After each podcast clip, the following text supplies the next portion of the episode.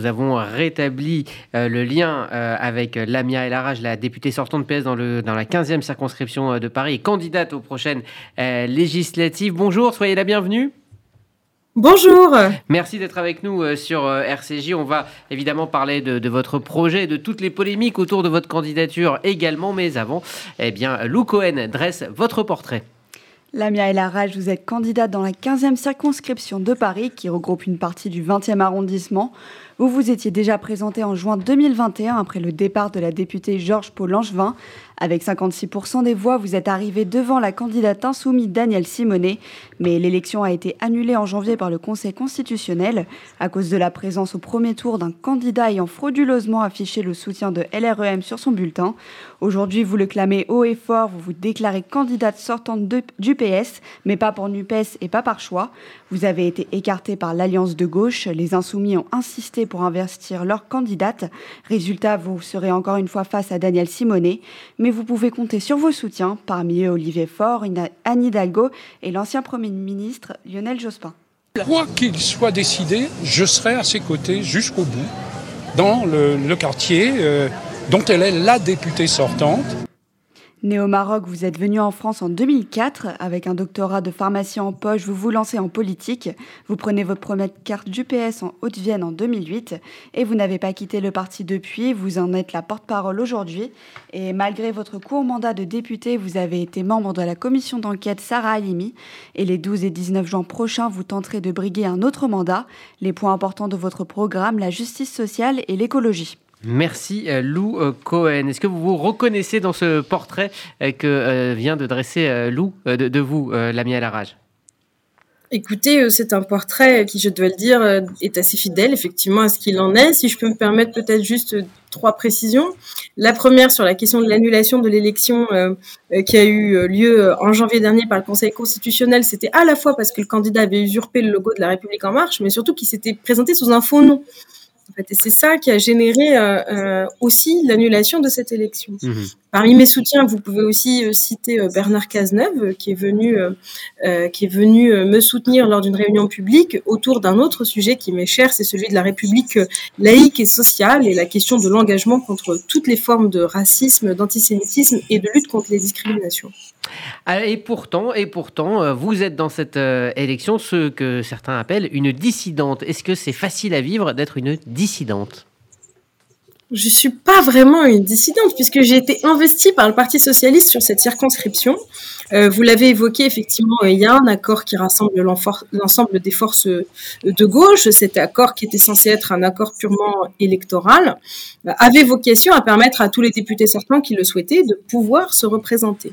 Et je suis la seule députée sortante de France à ne pas être investie dans le cadre de cet accord euh, et qui euh, voilà s'est retrouvée dans une position euh, à la fois euh, d'injustice vis-à-vis de moi, vis-à-vis des électeurs qui se sont prononcés il y a moins d'un an, et aussi face à une interrogation de est-ce qu'on porte le même projet avec la candidate LFI que j'ai battue il y a moins d'un an et qui a déjà perdu deux fois auparavant Mais sur les législatives présenté en 2012, en 2017 et en 2021. Justement, quelles sont vos différences avec Daniel Simonet qui est investi par la NUPES?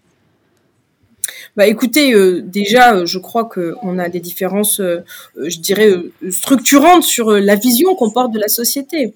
Moi, je suis pas dans une vision où on oppose les gens les uns aux autres pour faire commun. Je crois qu'au contraire, on a plutôt vocation à voir comment est-ce que on, se rassemble toutes et tous autour de ce qui fait nos, nos convergences. Ensuite, on a une vision très différente de ce que doit être la République. Pour moi, elle est laïque et sociale c'est-à-dire qu'elle a vocation à protéger chacun euh, dans l'exercice de ses croyances, de sa foi, ou non d'ailleurs, et ce, en toute sécurité et euh, dans le respect évidemment des lois de la République qui s'imposent à toutes et tous. Ensuite, moi je suis profondément européenne, je crois que l'histoire euh, de la France, qui est membre fondateur de l'Union européenne, est marquée par cette nécessité impérieuse aujourd'hui d'avoir une dynamique européenne qui soit beaucoup plus forte. Et enfin, on a quelques divergences sur les questions internationales. Et on a eu l'occasion de le voir dans la 15e circonscription de Paris il n'y a pas très longtemps puisque pour ma part, je n'aurais jamais accueilli Jérémy Corbyn dans le 20e. Alors justement, euh, justement, dans cette 15e circonscription, eh bien, Daniel Simonet, on le disait, votre principale concurrente a reçu Jérémy Corbyn. Est-ce que vous vous reconnaissez dans, dans cette gauche-là? Est-ce que d'ailleurs, vous qui avez été d'ailleurs membre de la commission d'enquête Sarah Limi, sur ces questions de lutte contre l'antisémitisme, est-ce que vous pensez que votre famille politique a abdiqué, ou en tout cas, est-ce qu'elle a été suffisamment claire et suffisamment engagée ces dernières années sur la question de l'antisémitisme, je crois qu'on ne peut pas faire le procès au Parti socialiste de ne pas être extrêmement engagé. La question de la lutte contre toutes les formes de racisme, d'antisémitisme et de discrimination fait partie de notre ADN politique. On l'a porté très fortement, notamment quand il y a eu euh, voilà les attentats islamistes qui ont entaché malheureusement ces dernières années. Ma famille politique a fait preuve d'énormément d'engagement, euh, de, de, de, courage et euh, apporter des très grandes mesures. Moi, pour ma part, la question ne se pose même pas, en fait. Évidemment que je n'aurais pas invité Jérémy Corbyn et surtout, je l'ai tout de suite dénoncé. J'étais absolument outrée par euh, déjà sa venue et surtout euh, par la façon qu'il y a eu de le justifier après, puisque face aux attaques, euh, moi j'ai pas entendu d'excuses de la part de la France insoumise ou de la part de Daniel Simonet ou de la part de Jean-Luc Mélenchon, ou au contraire on a expliqué que ce monsieur n'était absolument pas antisémite, qu'il n'avait aucun problème et que on n'avait plus le droit de critiquer la politique d'Israël puisque c'est ce qu'elle a dit lorsqu'on a eu un débat face, enfin dans le cadre de la cette circonscription dans organisé pardon je trouve pas mes par SOS Racisme avant-hier. Et justement, on voit que vous n'êtes pas en accord avec la NUPES. Est-ce que vous étiez pour cette alliance des gauches? En fait, si vous voulez, la question, elle est un peu euh, complexe. Oui, à la base, euh, je me suis dit qu'on avait besoin d'un accord électoral euh, dans le cadre d'une union de la gauche qui fait partie de notre ADN politique, là aussi.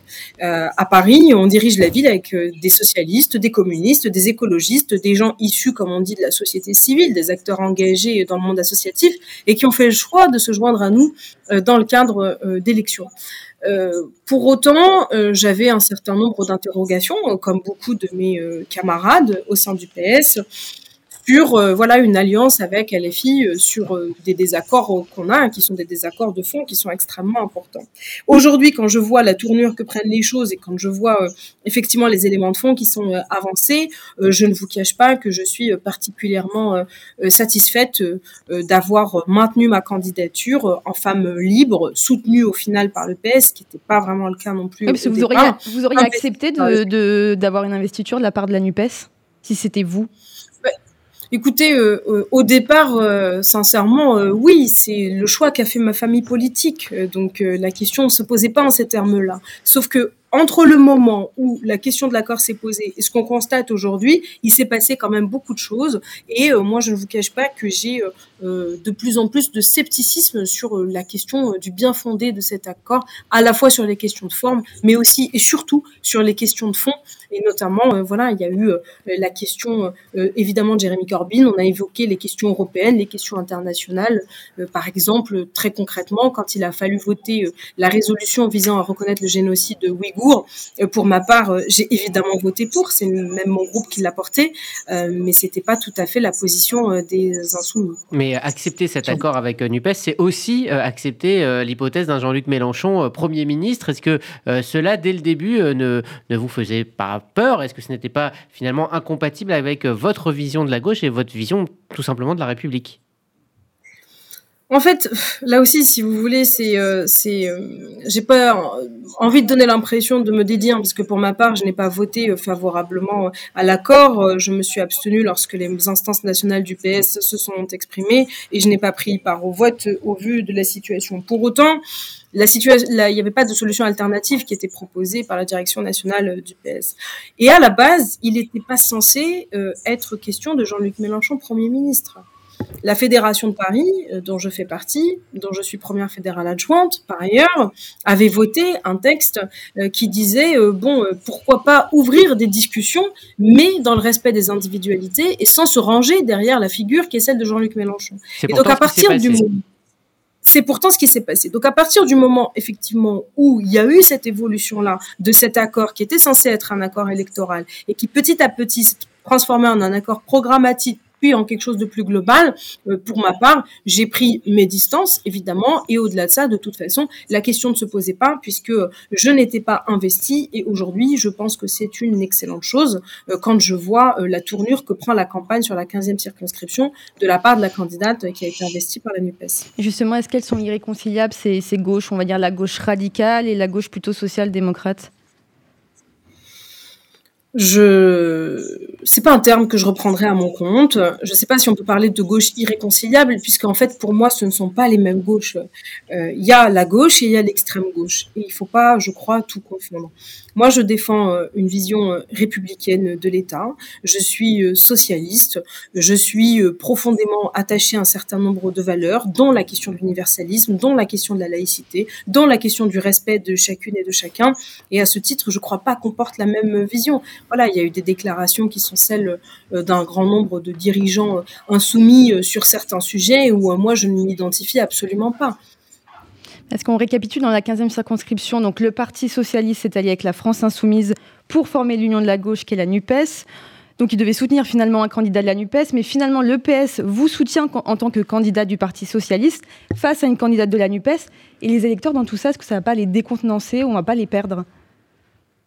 Bah écoutez, euh, vous résumez assez bien la situation et c'est pour ça que j'ai du mal à vous répondre euh, euh, en gros blanc ou noir parce que la situation a beaucoup évolué en fait sur ces dernières semaines.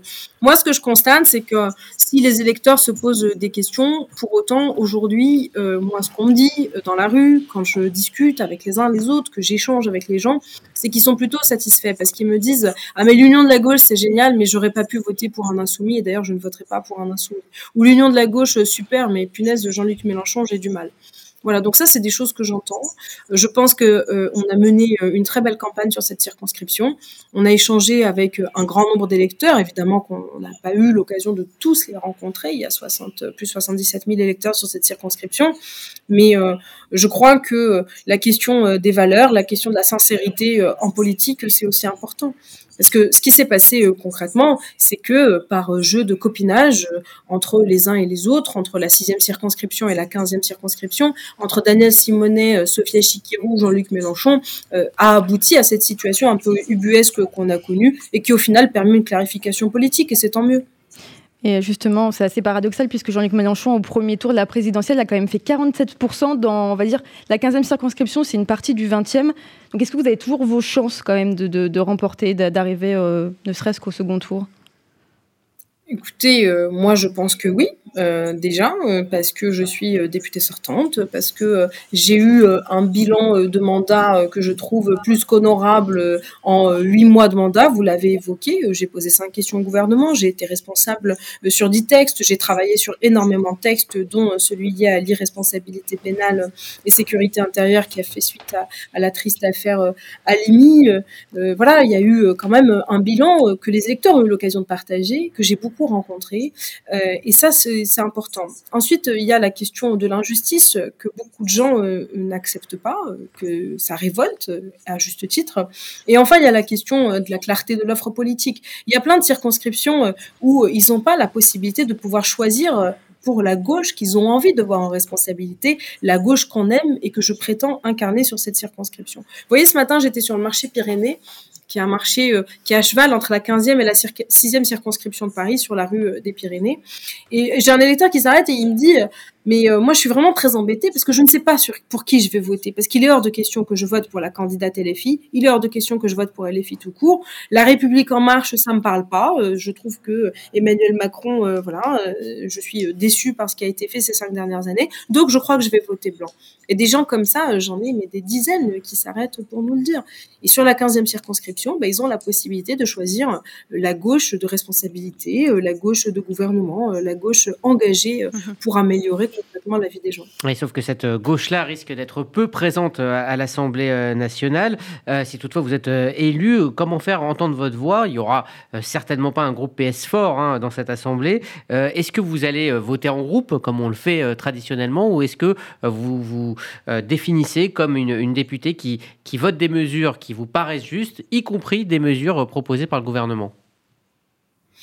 Écoutez, euh, j'ai du mal à répondre à cette question dans le sens où je ne sais pas ce que vont donner les résultats électoraux. En fait, donc je ne sais pas comment sera constitué le groupe euh, socialiste et euh, j'espère qu'il y aura un groupe socialiste. A priori, ce sera le cas vu les projections qu'on a actuellement. Pour ma part, je suis socialiste et je resterai socialiste, donc je siégerai avec les députés socialistes. On a une phase qui va venir, qui va être une phase de reconstruction aussi de ce PS qui ne va pas très bien. J'entendais votre propos euh, préalable sur la question euh, des socialistes et de ce que sont les socialistes aujourd'hui. Je crois que là aussi, il y a un travail de reconstruction et de clarification à mener. Donc, en fonction de ça, on verra ce qui va se passer dans les prochains mois. Sur le fait de dire, pardon, sur le fait juste de dire euh, sur les mesures euh, du gouvernement potentiellement à voter, écoutez, je crois que dans la vie, il faut pas dire qu'on est opposé par principe.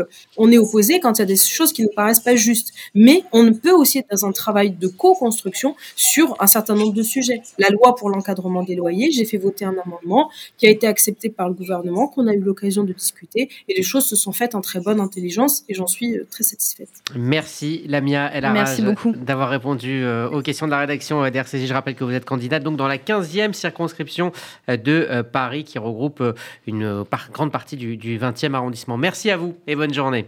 Merci.